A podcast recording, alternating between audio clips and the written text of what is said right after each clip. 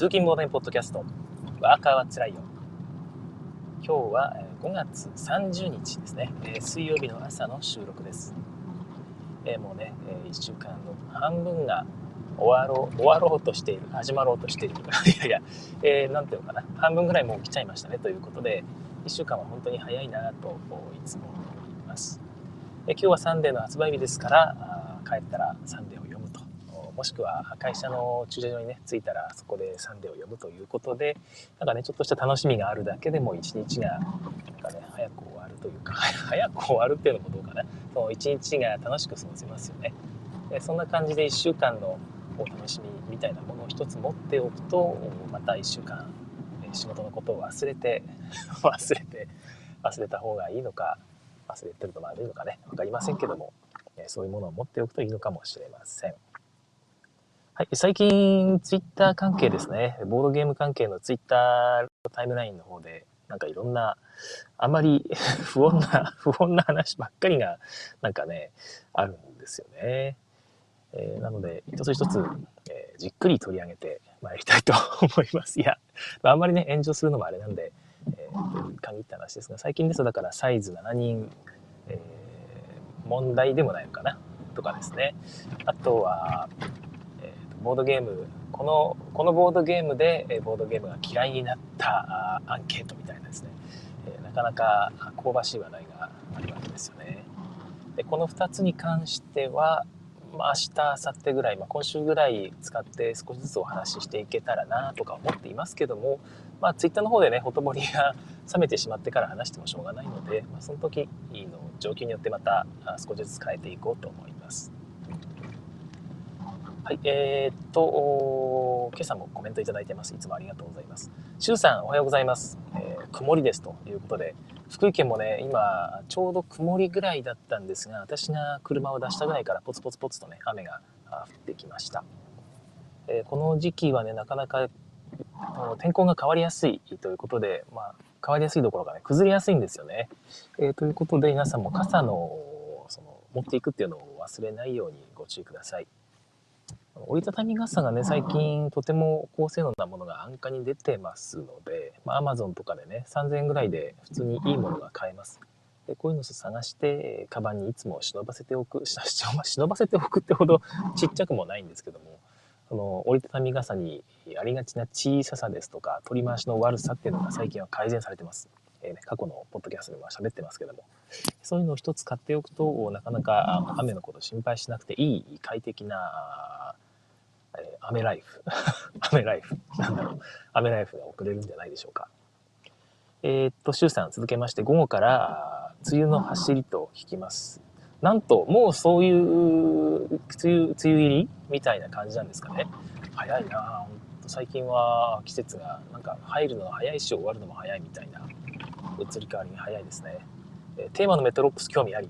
メトロックス非常に面白かったです。まあ、後ほどまたお話しいたします。ひろしあんさん、おはようございます。おはようございます。東京は涼しい朝で、雨はまだ降っていません。うん。ああ、いいですね。東京の方は、今のところまだ降ってないということで、ただ、一応傘はお忘れなく、まあ、今日の天気、東京の方は知りませんけども、はい、え崩れる可能性があるということですね。えなおさん、おはようございます。え富良野は天気がいいので、外の仕事は気持ちいいですが、どこか出かけたいですね、ということで、はい。えーなんか北海道の方は、まあ、広いから、ね、富良野が晴れてるからといって北海道全体が晴れてるわけではないと思うんですが、えホラボド、ねえー、ボードゲームポッドキャストの一番有名でしょうかね。ホラボドのもみさんが今社員旅行で北海道に向かっているみたいです。今日から2泊3日の社員旅行って言ってましたね。いいですね。社員旅行で2泊3日出せるっていうのは、まあ、積み立てなのか何なのか分かりませんけどもその日1日は仕事しなくていいっていうのは間違いありませんからでそれでね給料もらえるっていうのは非常に福利厚生がしっかりした会社なんだろうなと思います。羨ましい。えもみさんが北海道の方に向かっておりますので北海道の皆様見かけたら、ねえー、よろしくお願いしますね。何をだという話ですね、はい。えー、たくさんおはようございます、えー、初ライブ。あなんとありがとうございます、えー、コメントをいつでもお待ちしておりますのでお願いいたしますね。でもみさんそのね当のもみさんがツイートされてたんですが社員旅行で、え北海道に行くと、北海道は置いといたとしても夜ですねホテルの部屋に集まってみんなでねワイワイワイワイこうおしゃべりするというのをやるらしいんですよね。雑魚なんかね何人部屋かよくわかんないんですけどねその何丸何号室に集まって何々やろうぜみたいな、まあ、そういう募集みたいなのがやっぱり社内であるらしいんですよ。でそこで、もみさんはもちろんボードゲームをやろうぜと新作のボードゲームたくさん持っていきますのでということですよね。カバンにどんだけ入れていくんだって話ですけど、まあ、大箱じゃなくて、まあ、その日本の同人ゲームとかにありがちなちっちゃい小箱のゲームをたくさん持っていくって話だとは思うんですけどもねこういう時にやっぱり日本のボードゲームはいいですよね。旅行に持っていきやすいっていうのは一つ大事な日本のゲームでは大事な要素なのかもなと、まあ、聞いていて思いました。海外だとね、えー、でっかい普通に基本的にうちで家族で遊ぶものっていうあれですから自宅に置いときゃいいんですよ。でしかもあの海外でか家でかいですからね。えそれもあって大きいボードゲームの方が売り場で目立つし基本的に箱でかいんですけども日本はいろいろと事情が違うじゃないですかその家ちっちゃいし棚もね限りがあるしでうちで家族で遊ぶかっていうとそれよりは旅行でみんなでワイワイ遊ぶという方が多いっていうふうになってくるとそれはちっちゃい方が喜ばれるよなというところですよね。はい、そんな感じでもみさん募集するらしいんですがなんと対抗が現れたと。対抗は、えー、何丸何号室に集まってみんなで人狼やろうぜと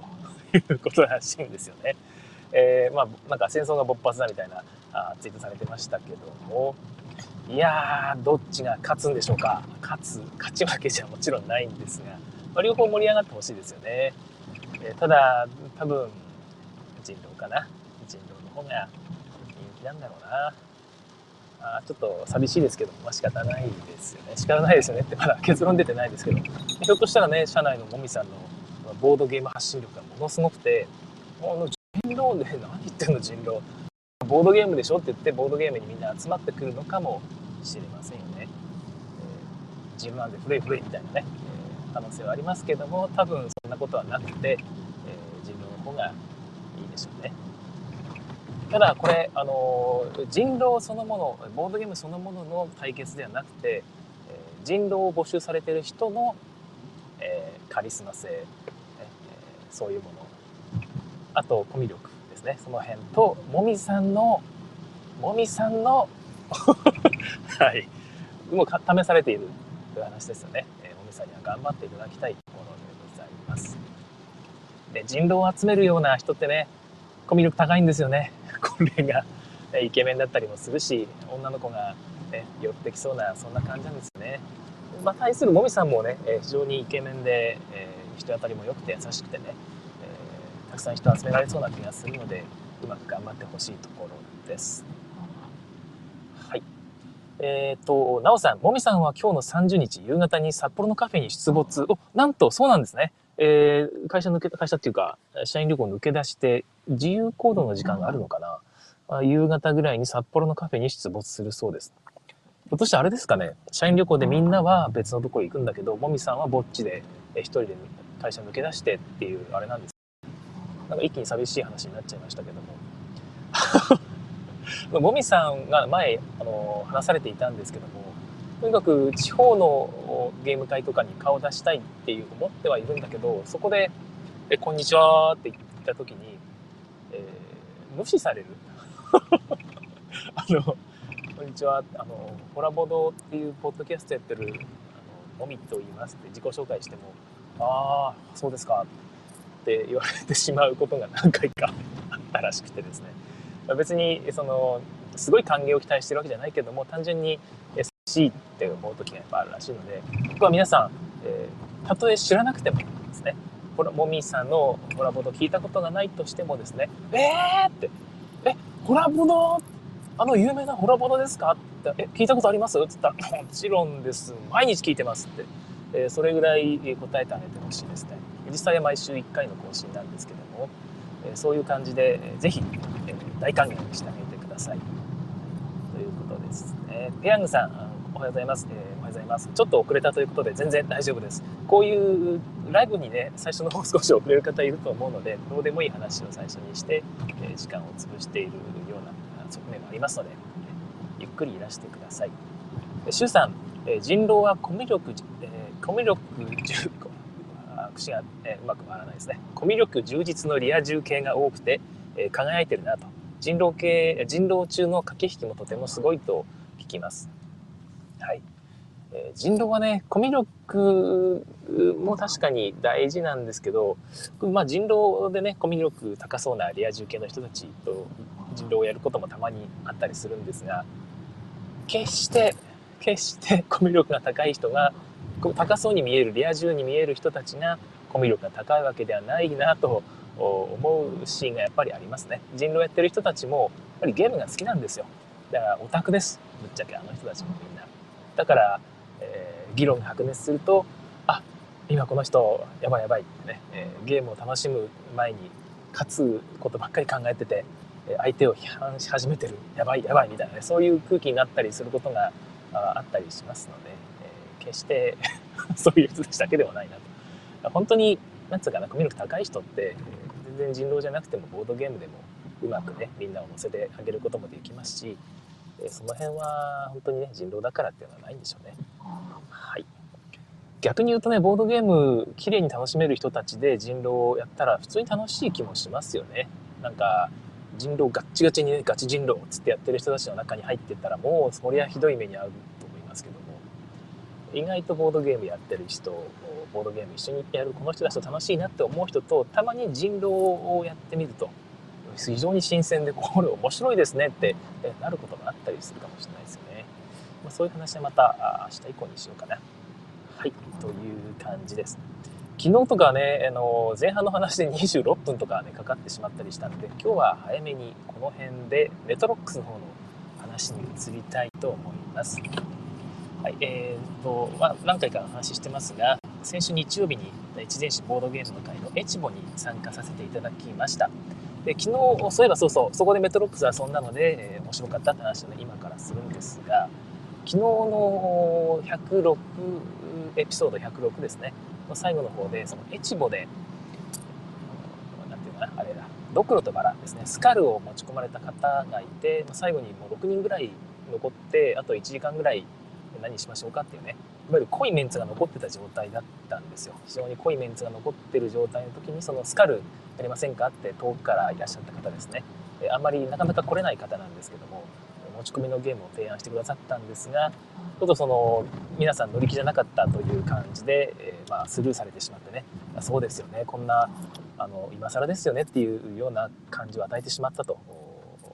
そのご本人がちょっと残念そうだったっていう話をしたんですが、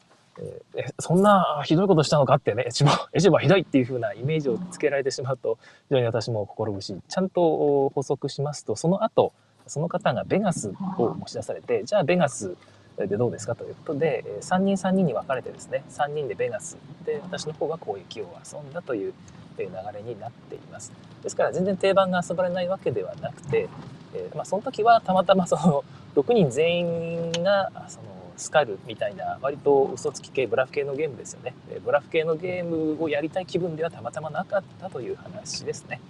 定番ゲームやらない新作ゲームしかやらないとかそんなことは全然ありませんのでまたちょっと誤解なきをお願いいたします。まあ、どっちにしろそのみんながね合わないゲームやるっていう時に合わないゲームを提案された時にどうするかという話は例の7人えーと、7人サイズですよね、えー、大釜戦役7人で早回しさせられてしまった、えー、非常に辛い思いをしたみたいな話がね最近ありましたけど、まあ、そういうことともちょっと関わってくる話なので答えは多分ないんですが、まあ、一般的にどう振る舞った方がいいのかという話はね、少しずつ考えていきたいなと思っています。はい、またね、ちょっと脱線しかけましたけども、メトロックスですね。はい、えー、おかずブランドさん、えー、林久志さんの新作の紙ペンゲームになっています。単純に言うと、路線図ですね。地下鉄の路線図が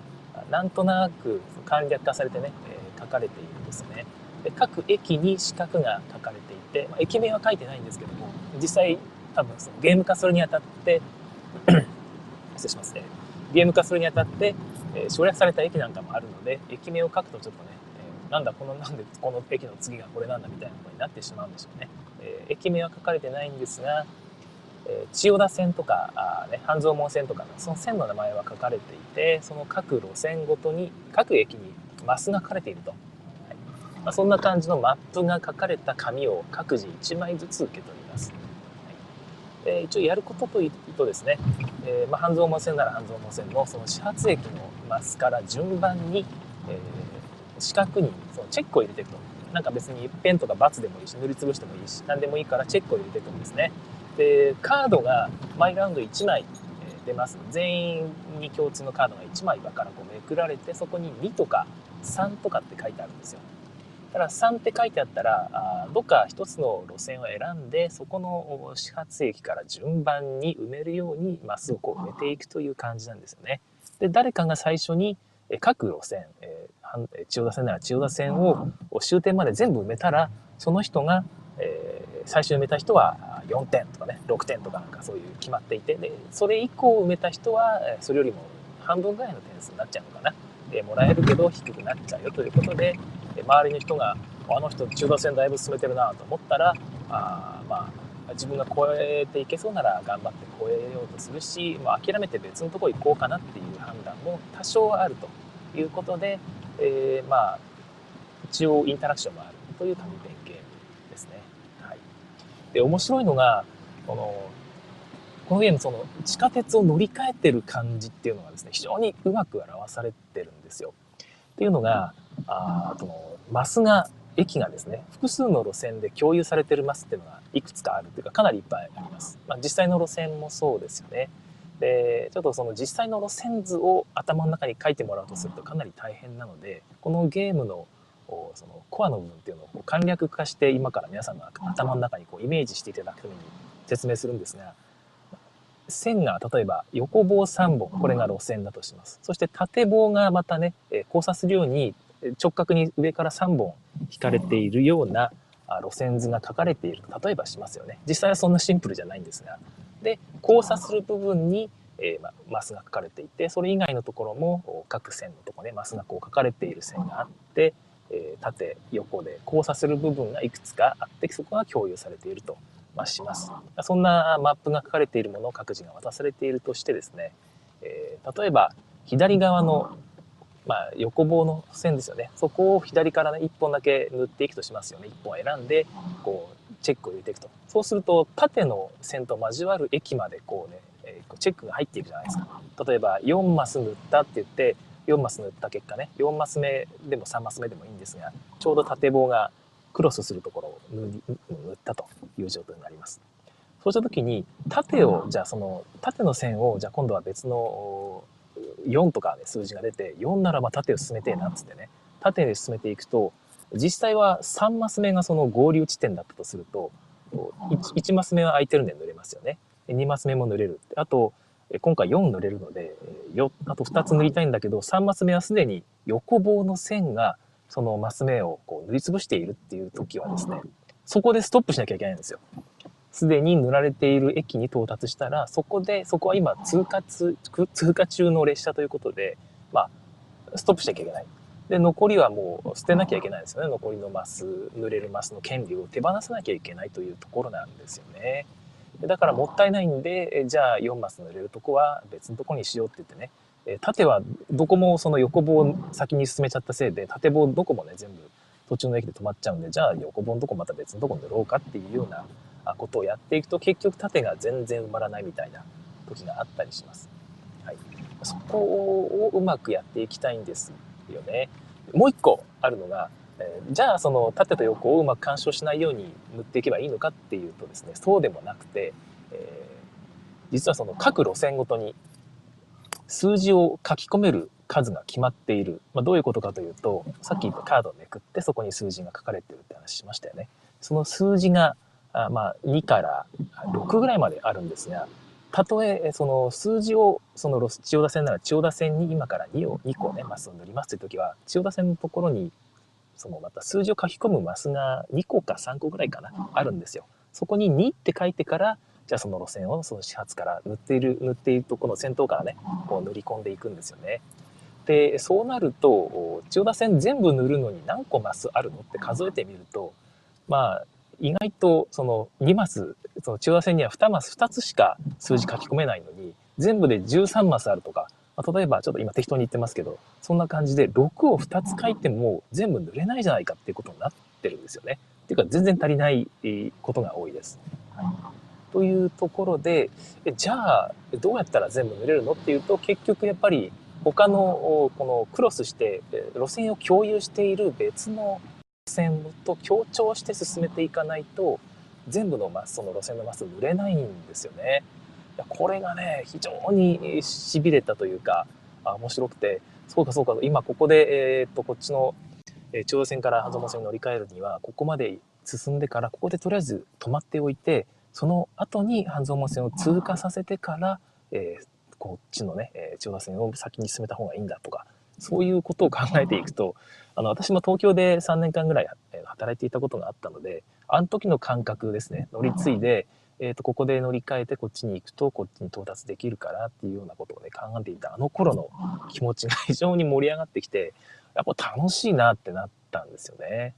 でちなみに私はあ昔神奈川県の麻生区に住んでまして、まあ、麻生のねえーと、小田急線の新百合ヶ丘乗り換えでずっと行って代々木上原であです、ね、地下鉄千代田線に乗り換えて大手町まで、ね、ずっと寝てて大手町に降りたっていう、ね、仕事場に行くというような生活を1年半ぐらい続けていてですね。その後は職場がちょっと変わって職場というかその働き会社変わんないんですけどその別の部署に移動になって、えーと、とこれですね。千葉幕張本郷ですね。JR 幕張本郷駅の近くに引っ越してそこから西船橋乗り換えので今度は東西線ですね。地下鉄東西線で、えー、西葛西まで移動して西葛西で降りてというような日々をまた1年半ぐらい続けたという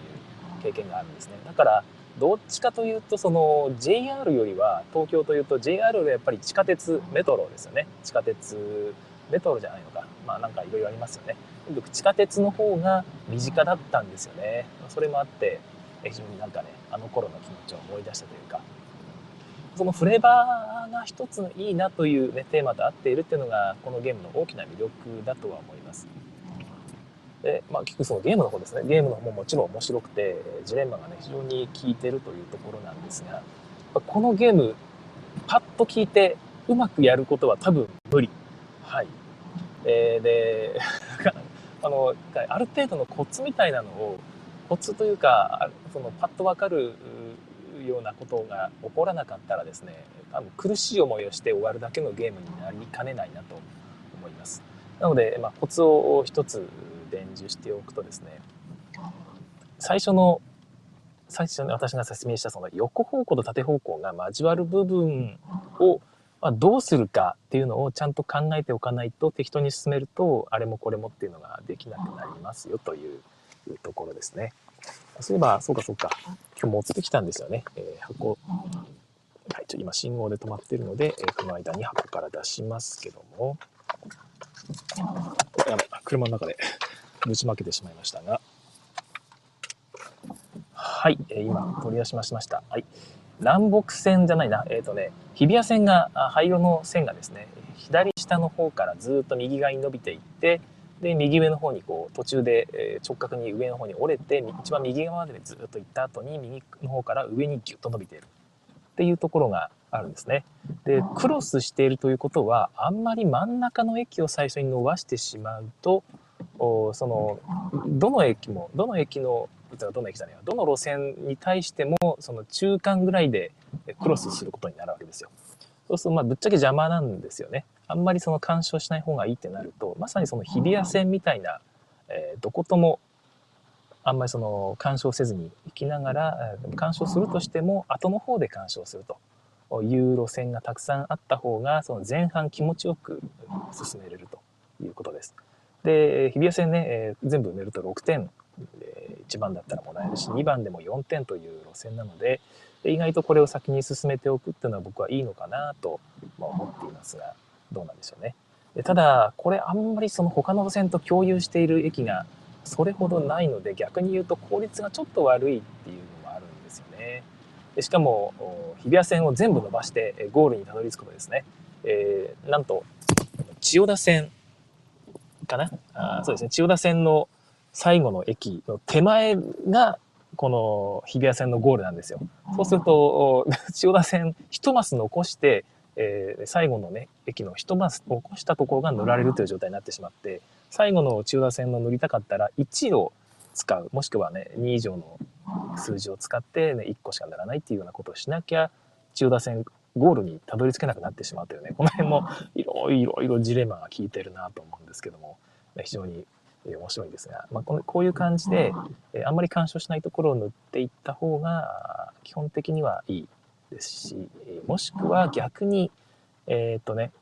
上の副都心線と有楽町線があなんか伸びてて、最初いきなり共有してるんですよね。ずっと共有してるんで、この辺から適当に進めていって、あとはね、ついつま合わせるみたいなことをやってもいいですねで。なんか点数高いから東西線伸ばそうってやってしまうと、どうかな？難しい気もしますね。ああとは千代田線なんか真ん中通ってるんで、共有してる駅を先にたくさん塗った方が進みやすいだろうってやってしまうと、さっき言ったストップ、ストップというね、無駄が生じまくってしまう可能性があります。その辺をちゃんと意識しながらやっていくといいかもしれないですね。はい。哲郎さん、コメントいただいてます。おはようございます。えー、昨晩メトロックスのソロプレイやってみました。私も見ましたよ。哲郎さんのツイート、えー、めちゃくちゃ高得点だったじゃないですか。えリシャッフルカード1回で、61点でした。えー、3人制の時は26点だったので大違いですという。すごいですよね。61点って、僕は確かね、33点とか28点とかだったかな、まあ、それぐらいでしたね。やっぱり30点前後だった気がします。哲郎さんのあのあれ見たんですけども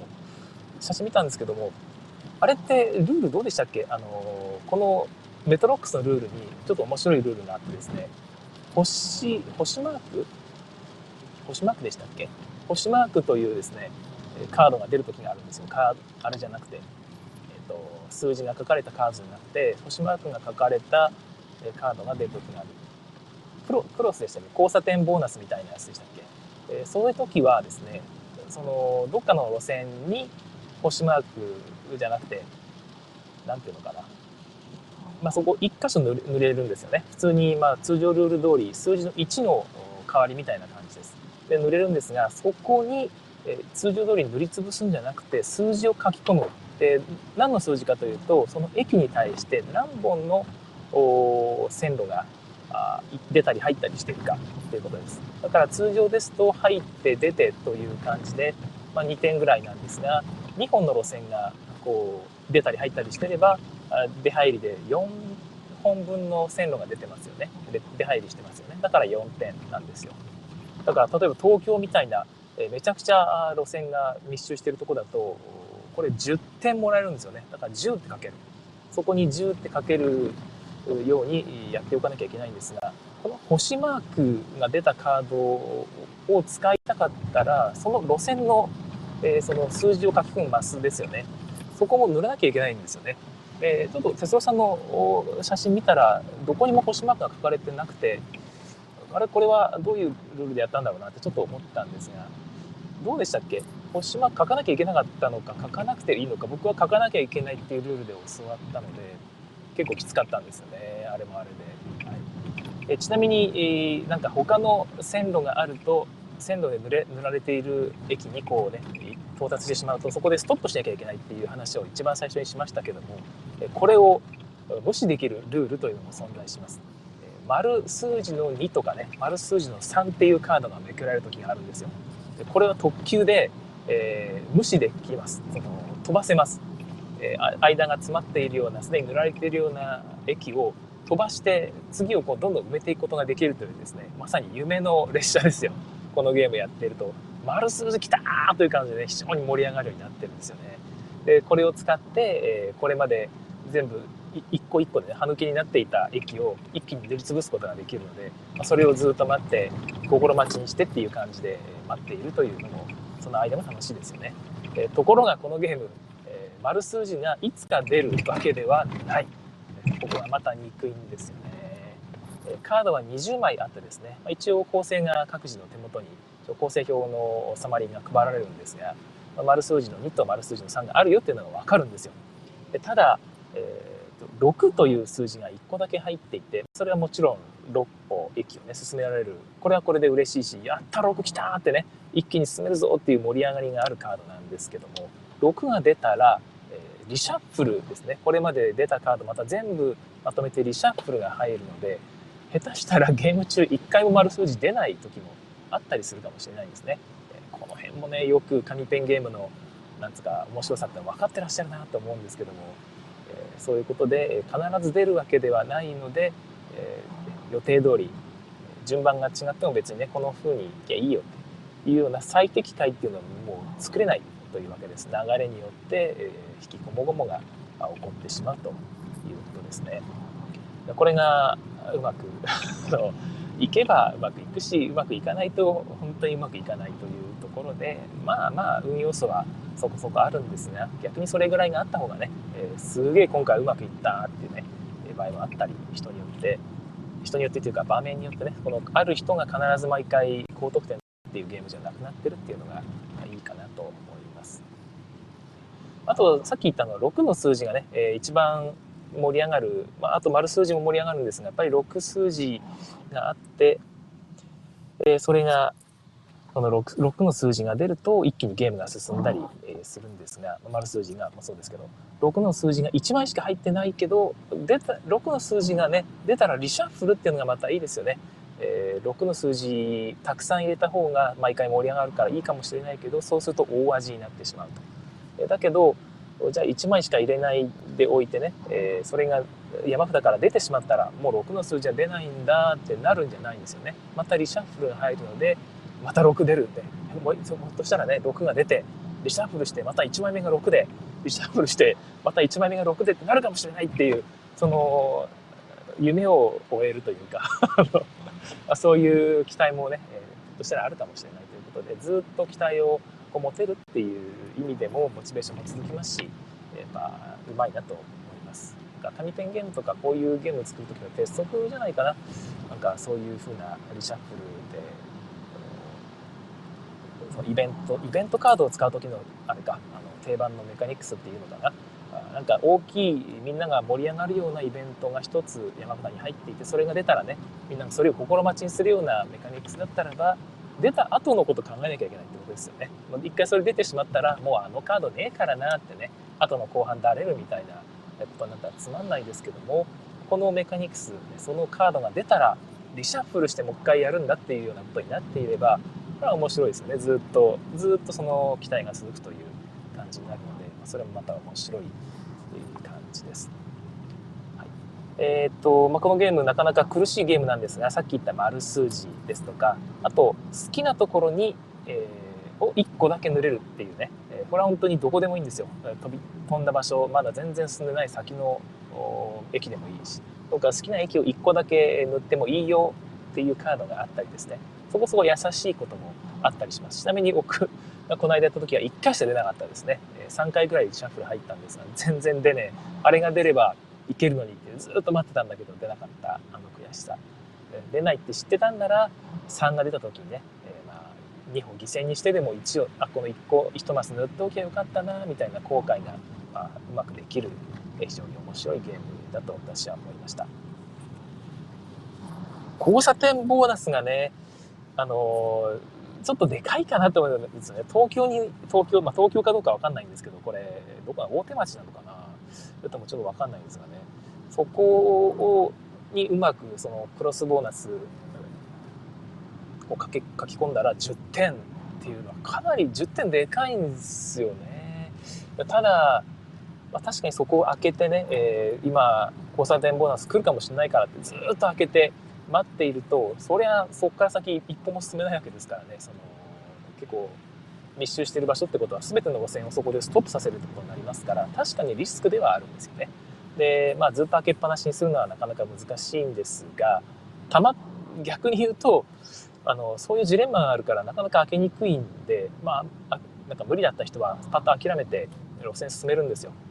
でたまたま逆に言うとたまたまそこまで到達してなくて、えー、という状況状態でないとそこが空いてるっていうねずっと待ってるっていうことはそんなにないんじゃないかなと僕思ってて。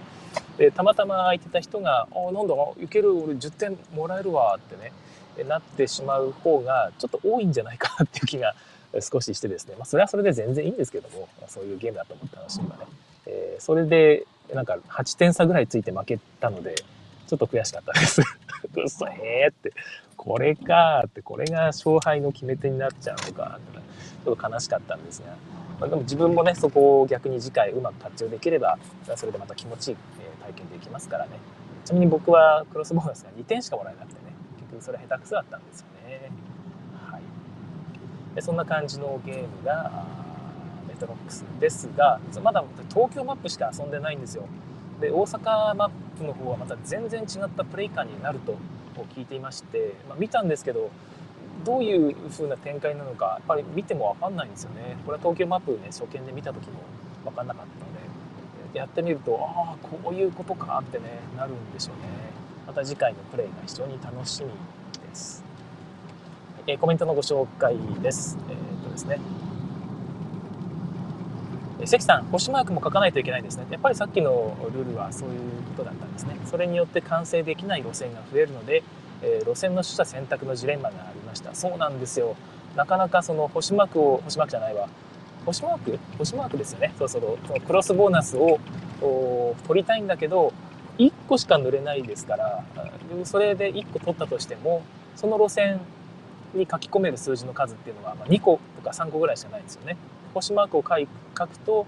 あもうこの路線は進められなくなっちゃうんだってね、えー、千代田線進めた最後まで行きたかったなだけどまあここに星マークかけて10点もらえるならいっかっていう判断ですよね。はいえー、それもまあありなのかな。結局それによって塗り塗れないマスが出ると確かその塗れなかったマスにの数によってペナルティを食らってしまうと。23マスぐらい残るなら0点だった気がしますけども3マス4マスね10マスとかってなってくるとすごいペナルティー食らってしまうということで、まあ、確かにクロスボーナスばっかり取ってるとあれということで10点は妥当なのかな、うん、東京を開けて東京濡れて、えー、濡れたとしてもそこに塗ってしまうと完成しない路線が増えると、うん、うまくできてますね。本当良いゲームです。はい、哲郎さんあとあれルールミスかもしれませんということで星マークの代わりに点数を書き込んでいたのですが、はい、その駅には点数を書けばいいんですよ。で星マークを書かなきゃいけないのはえその路線の数字を書き込むマスのところです。なんかねあの言ってることがごちゃごちゃになってるかもしれないんですがこの視点のところに書いてあるその各路線の視点のところにある数字を書き込むマスのことです。そこを埋めなきゃいけないんですね。だから書き込まないという選択肢もあるあれ書き込まなきゃいけないんでしたっけ？書き込まなきゃいけないのか。どこに書き込むかというのがあるのでどうせなら、まあ、そこで東京で待ちたいですよね。はい。ということで周さんリシャッフルは悩ましいですね、えー、岡田さんはゲームデザイナー歴10年以上で、えー、デザイン以上ですと。昔のゲームのテストプレイ会でお会いした記録記憶があります。いやいいですね。そういう岡田さんと出会えるテストプレイ会なんて最高ですよね。いやいいな。東京は羨ましいですね。はい。東京というかね首都圏は羨ましいですね。哲郎さんああ交差点も指示マスを消費するのです。あそうそう指示マス。それです。はい。指示マスを消費するということでぜひまだ。ということはねもう一回楽しめるチャンスがあるということですよね。ルールミスこそなんですかねもう一回ゲームをリプレイする厳選ですからこれはラッキーと言っていいんじゃないでしょうか。それをやっても楽しかったし正式ルールを入れてもまた楽しめるという2回お得感が味わえる素晴らしい経験がルールミスです。はい自分もよくやるので、ね、ということでメトロックスですがちょっと注意したいのが最初の方から何回か言ってますけども結構難しいです。ルールはそんな難しくないんですけどももうとにかくうまくいかないコツが分かってないどういうふうにするかっていうある程度の指針みたいなのが立ってない状態でやるとあれもこれも失敗なんてことだというですね後悔しかやってこないゲームになる可能性があります。ですから一回プレイしてコツが分かった人はちょっとねあのやる前になんとなくのコツみたいなのをこうみんなにお話ししてこういうふうにやるといいですよっていうのをこう指針を持っていただいてからやるとこの何やっていいか分かんない上にえー、やることなすことひどい目に遭うという経験は避けられるかなと。なるほどこういうふうにすればいいんだっていうある程度の指針を持ってやった結果うまくいかなかったんならそれは反省につながりますしね、えー、自分が悪かったって思えるから、ちょっともう一回やろうぜってなるかもしれないんですが、まあ、それなしにやってしまうと、その、わけわかんない上につまんなかったってなっちゃうかもしれないので、そこだけちょっとご注意ください。プレイ時間が、えー、じっくり調校するとそこそこかかります。えー、普通にやっても30分かかるんですが、ちょっと長めに調校しちゃうと40分、50分ぐらいかかってしまうかもと。1時間はかからないとは思います。ま、そういうゲームですが、ま、とにかく安価で、買えますので、今 Amazon にね、え、2300くら送料無料でありましたね、今朝見たら。他にも普通にボードゲームショップなんかにも置いてありますので、えー、皆さん、まだ市場に普通にあるうちに買っちゃいましょう。まあ、もちろん再生産とかは普通にされていくゲームだと思いますし、これ、海外版出るんじゃないかなと思うんですが、普通に日本語版コンパクトな箱で、えー、と、ま、コンポーネントもしっかりしているので、全然日本語版今のうちに買って問題はないと思います。えー、ついてるシートもね、100シートぐらいあるのかな、その分厚いやつが、えー、東京分と大阪分2つついてますので、おすすめです。全員同時にできるらしいですよね。えー、最大100人までプレイできる。いや、すごい。100人遊んだらね、東京マップ全部なくなっちゃうのかな。それもまた面白いですよね。はい、ああ、周さんね、追加シートを販売してほしいですということですね。そうですね、まあ、あるのかな、さしてもらえるのかな。まあ、あれ、あ、そうか、カードがないとできないから、あと追加シートだけでも大丈夫ですよね。5、600円で追加シートが出ると嬉しいかな。ここも出たら欲しいぐらいですね。うん、ちょっとまだ友達とやってみて、どういう反応かってまた確認してみたいんですが、とにかく私は非常に面白かったし、また何度もやりたいなというゲームです。すぐに、えー、ハトさんに遊ばしてもらった後、バネストさんで、えー、ポチりました。バネストさんもね、すぐ送ってくださいますからね。はい。えー、まあ、おすすめのゲームですということで、今回のゲームマーケットで僕、東京サイドキック、はい、があの一番だった話しましたけどもこのメトロックスもかなり同じぐらい面白いねと完成度も高いしという感じがいたしました。ただまあエンターテインメント性がねあの東京サイドキックにはありますから、まあ、そういう部分でいくと、まあ、ちょっと地味かなとは思うんですけども、まあ、それぐらい完成度が高くてコンポーネントも質が良くて、えー、まあ万人受けっていうところがまた難しいかもしれないんですが、うんまあ、地下鉄モチーフが気に入る方にはすすめかなという気を私はいたしました。子供と遊ぶゲームではないです。そうそう、これ言っておかないか。子供は、ちっちゃい小学生ぐらいの子供にはちょっと難しいです。よっぽどロジックパズルとかね、そういうパズル系が好きなことならできるでしょうけども、なんかね、紙にこうカキカキして楽しい系の人は、アルペンツィアンやった方が多分いいですね。アルペンツィアンもおすすめのゲームですから、こっちやった方がいい気がします。はい、またダラダラとおしゃべりしてしまいました。はい、メトロックスおすすめでございますので、ぜひご購入ください。今日はここまでにしたいと思います。はい、えー、仕事をね、これから水曜日の仕事が待っていますけども、もう今日終わってしまえば、あとは木金で、木曜日なんてもう週末みたいなもんですからね、今日一日仕事すればもう週末ですよ。はい。えー、適当に仕事をやって終わっていきましょう。えー、仕事帰りに聞いてくださっている方は、お仕事お疲れ様でございました。それでは次回更新をお楽しみに。さようなら。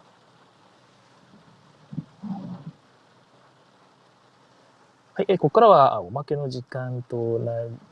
ですが、あーっとですね、ちょっと今日もネタを全然用意してなかったですね。えー、なんかあったかな？はい、えー、と失礼して、今コーヒー飲みましたけども、えー、っと、私、通勤中に、その、あれか、えー、っとね、コーヒー牛乳、カフェオレと言った方がいいかな。まあ、コーヒー牛乳に近いんですけども、ほとんど牛乳で、え作るコーヒーですね。コーヒーを濃いめに、非常に濃いめに入れて、でそこに牛乳をドボドボドボって入れて、で、氷を入れるという。氷が溶けていくとだんだん薄まっていくんだけど、全然それでも飲めるというぐらい濃い、え、コーヒー牛乳、カフェオレをですね、え、作って飲んでいるわけですけども、ちょっとその、まあ、牛乳のカロリーがちょっと気になるなと思ってですね、最近豆乳、麦芽コ麦芽コーヒー？麦芽豆乳って言うんでしたっけ？麦芽コーヒーって言うんでしたっけ？なんか売ってるじゃないですか、豆乳飲料が。あの、茶色い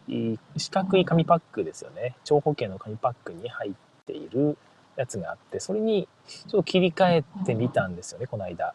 そしたら、結構美味しかったんですよ。えっと、2つあるんですよね。キッコーマンとマルサンマルサンでしたっけ？えー、2つのメーカーから出ているんですが、でもキッコーマンの麦芽コーヒーは、なんか甘かったですね。えそれでも牛乳よりはカロリーがですね、低いんですよね。と一応砂糖が入砂糖というか糖分が入っているんですけども、それでも牛乳よりもカロリーが低いと。でも甘みをしっかり感じるので、甘い、えー、なんかカフェオレ